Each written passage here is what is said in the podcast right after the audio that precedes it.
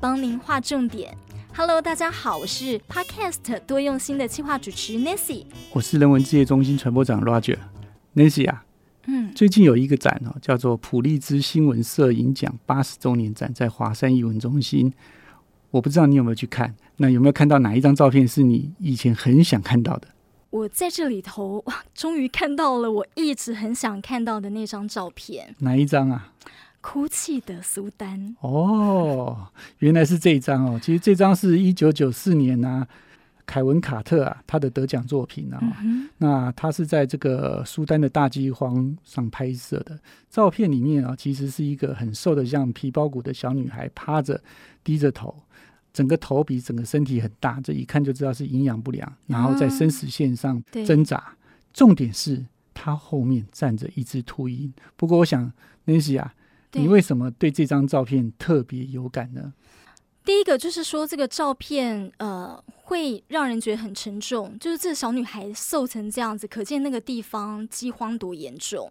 然后第二个是秃鹰，就站在她身后很近的距离，然后虎视眈眈的看着她那个样子。再来就是说，这张照片其实呃在新闻界大家常常都会拿来聊，因为呃新闻界我们都在讲说守门人嘛，我们做记者是一个守门人，我们要怎么样？就是传递新闻的价值，怎么怎么样去呃筛选这些新闻资源讯息？那这张照片呢？因为在露出之后，大家都在讲说：“诶，你你怎么是想说先按下快门，而不是第一个先马上去救这个小女孩？”然后后来，这个摄影记者他受不了这舆论的挞伐，他两三个月之后就自杀死亡了。但是我其实很好奇，Roger 你怎么看？用人文角度来看，我如果是这位摄影记者，对，我一下飞机看到这样的画面，我会做一样的事。嗯哼，啊，我会先把这张照片拍了啊，再去救他。嗯、啊，那原因很简单，就是第一个，其实。拍照它其实花不了太多的时间，嗯哼，啊，那这样的的画面没有让它呈现出来的时候，其实世人会不知道苏丹的饥荒已经严重成这样了，嗯，对，所以在不危及到这个当事者的生命中，我又能够把这个照片影像传出去，我又可以去帮助到这个小女孩，我觉得刚刚讲的这个舆论，其实有一些就不用太去理它了，因为。我们的媒体其实就是需要让人家知道这个真相，嗯，因为知道真相，你才可以去帮助他。嗯，那至于这个先后，其实就是要从我自己的角度上来看，就是会不会危及到当事者的这个人的生命。如果不会危及到，先拍再救跟先救再拍，我不会觉得它差距很大。哦，我可以举一个我们大爱台的例意思，那个。阿里山小火车嘛，我们这个嘉义中心的这个记者去，嗯，他也是快速的拍一下以后就进去帮忙救人。哦，对，因为你总是要让人家知道现况，对，所以媒体其实有媒体的责任，只要这个媒体的责任不要去影响到啊、哦、当事者他们不管在生命上啊、心理上等受创以外，那我觉得。这样的报道其实都算很成功。嗯、那也因为这样的报道，我相信，呃，那个时候的全世界各地才会正视这个非洲这个饥荒啊、哦内战啊这些的问题，刺激的大家去帮助他。对，的确是。后来，这个小女孩的确也是被他救了。然后，而且他在按下快门之后，马上就是把她身上的那个饮水跟面包、食物就拿给这个小女孩。她后来轻生了。然后，她的女儿在接受媒体采访的时候说的这段话，我觉得也非常的警醒。他说呢：“我觉得其实爸爸就是那一个无力爬行的孩子，然后整个世界才是那只秃鹰。”所以，我觉得舆论很可怕。对，尤尤其是现在网络时代啊，很多是匿名的，比那个时候更可怕。那其实批判一个人其实是很容易的，对对，但是你要想清楚，仔细想清楚。所以那些问我这个问题，我说如果我是他，我还是会拍。对，只是我不会选择去自杀，因为我觉得我没有做错。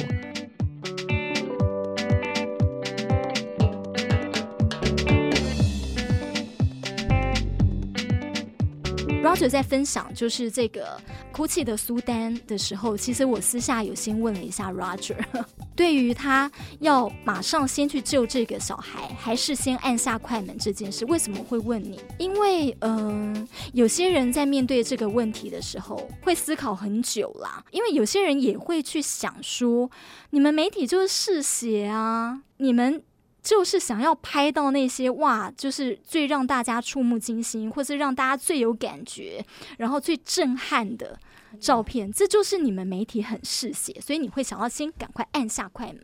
我不能讲说有媒体不嗜血，可是我觉得媒体要报真导正。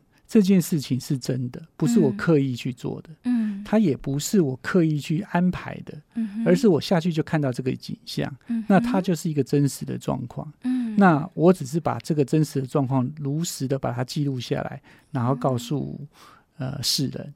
第二个是说，就我刚刚提的嘛，对，我在报道这件事情的时候，不会因为我要去报道它而造成当事者因为这样而身体生命而受到危害，嗯哼，今天换另外一个。角度讲，如果你看到一个人快要摔下去悬崖边，你不拍他，你冲过去，其实有机会拉着他一把，让他不滑倒。对，那你当然要去救他。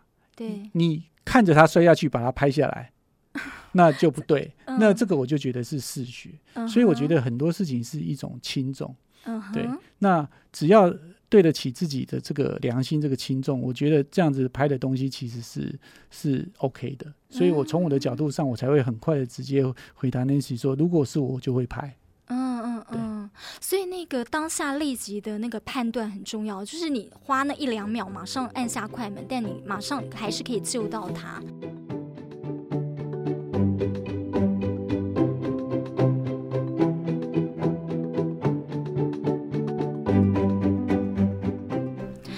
我最近啊，从七月六号的《中国时报》看到一个蛮感动的报道哦，那就是大家都很关心俄乌战争。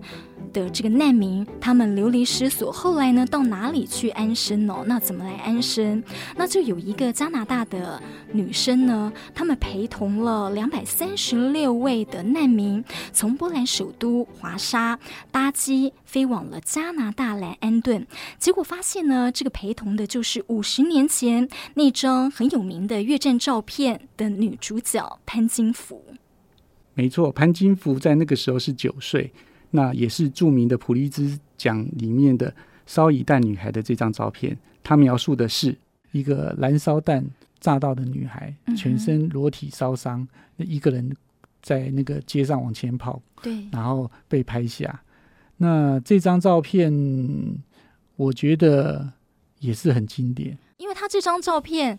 呃，《New York Times》就很快的把它放在了那个头版，好，然后所以就开始引起了全世界的注意，然后大家就发现说。诶，其实透过他的故事，可以让大家了解到战争的残忍跟可怕。呃，越南后来就是说有资助他、栽培他，还去念医学。只要有机会哦，他就到各地去分享他的故事，就是希望让大家了解，就是如果我们有机会的话，可以不要战争，我们可以缔造我们自己的未来。就是他说，他希望世界是和平的这样子。后来这个摄影记者也是，就说在。按下快门之后，他后来就跟一个英国记者一起载这个女孩，还有其他受伤的人去医院去做治疗。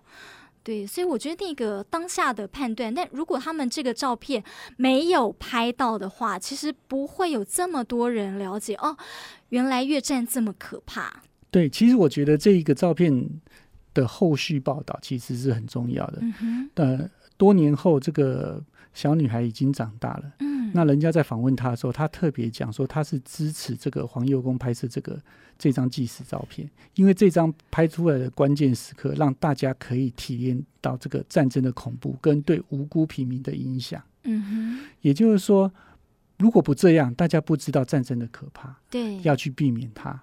那虽然他那时候被拍呃裸体啊，然后有一些。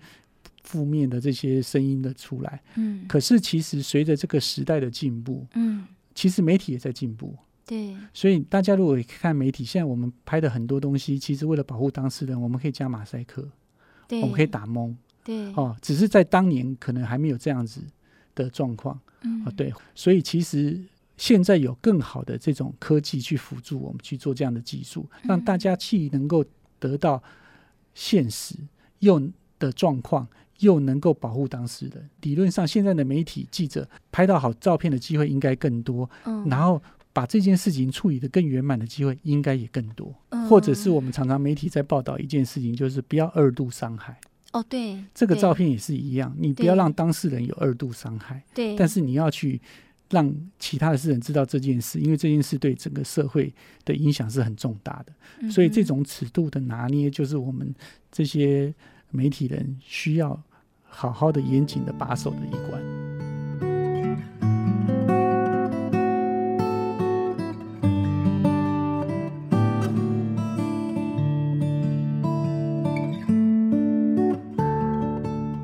我们都知道战争是很可怕的，对，有一些战争的武器它更可怕。它会让不只是受伤死亡，它会让你痛不欲生。嗯所以联合国为什么会有一些武器会禁止？嗯像燃烧弹就是。所以有一些这样的报道，可以让大家去知道真相以后，嗯哼用联合国的这个协约抑制大家不要去做。不，比如说化学武器，嗯，它是禁止武器。为什么？它不只是让你死，它让你痛不欲生。嗯，对，所以这样的报道如果都没有的话，其实，在战争里面受伤的人会更严重、更残酷。那这样的照片也可以提醒各国的领导人，我们要尽量去避免战争，因为战争不管打赢打输，都是很大的一个伤害。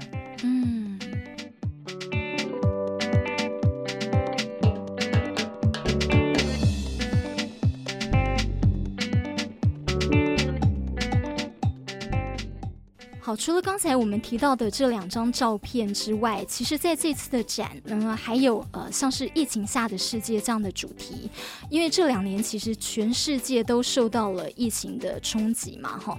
那呃，所以大家在说呢，这次的展是暑假最有力量的展。我觉得从这个展当中，呃，其实不管你是不是新闻工作者，不管你是不是媒体人，你在看了这些照片之后呢，自己都会有一些不一样的省思。其实就像一张好照片，它其实可以胜过很多千言万语，让你看完以后能够被那张照片的影像所触动。在这个新媒体的时代，其实每一个人都可以做自己的自媒体，就好像 Nancy 说，他也喜欢拍照片。所以其实我们随时随地在我们的日常生活中，都可能用我们的手机拍到一张好的照片。然后我们用好的尊重，好的把它传出去。我相信每一个在这个世代的人都有可能自己变成自己的普利斯奖。哇，太棒了！其实我，所以我们每一个人，我们在传讯息的时候，我们也多想一想，就是我们自己都有一些责任在。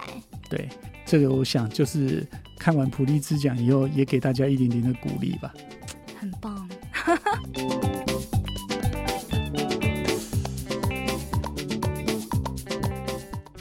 好新闻荧光笔提供你观点思考，我们下回见，拜拜。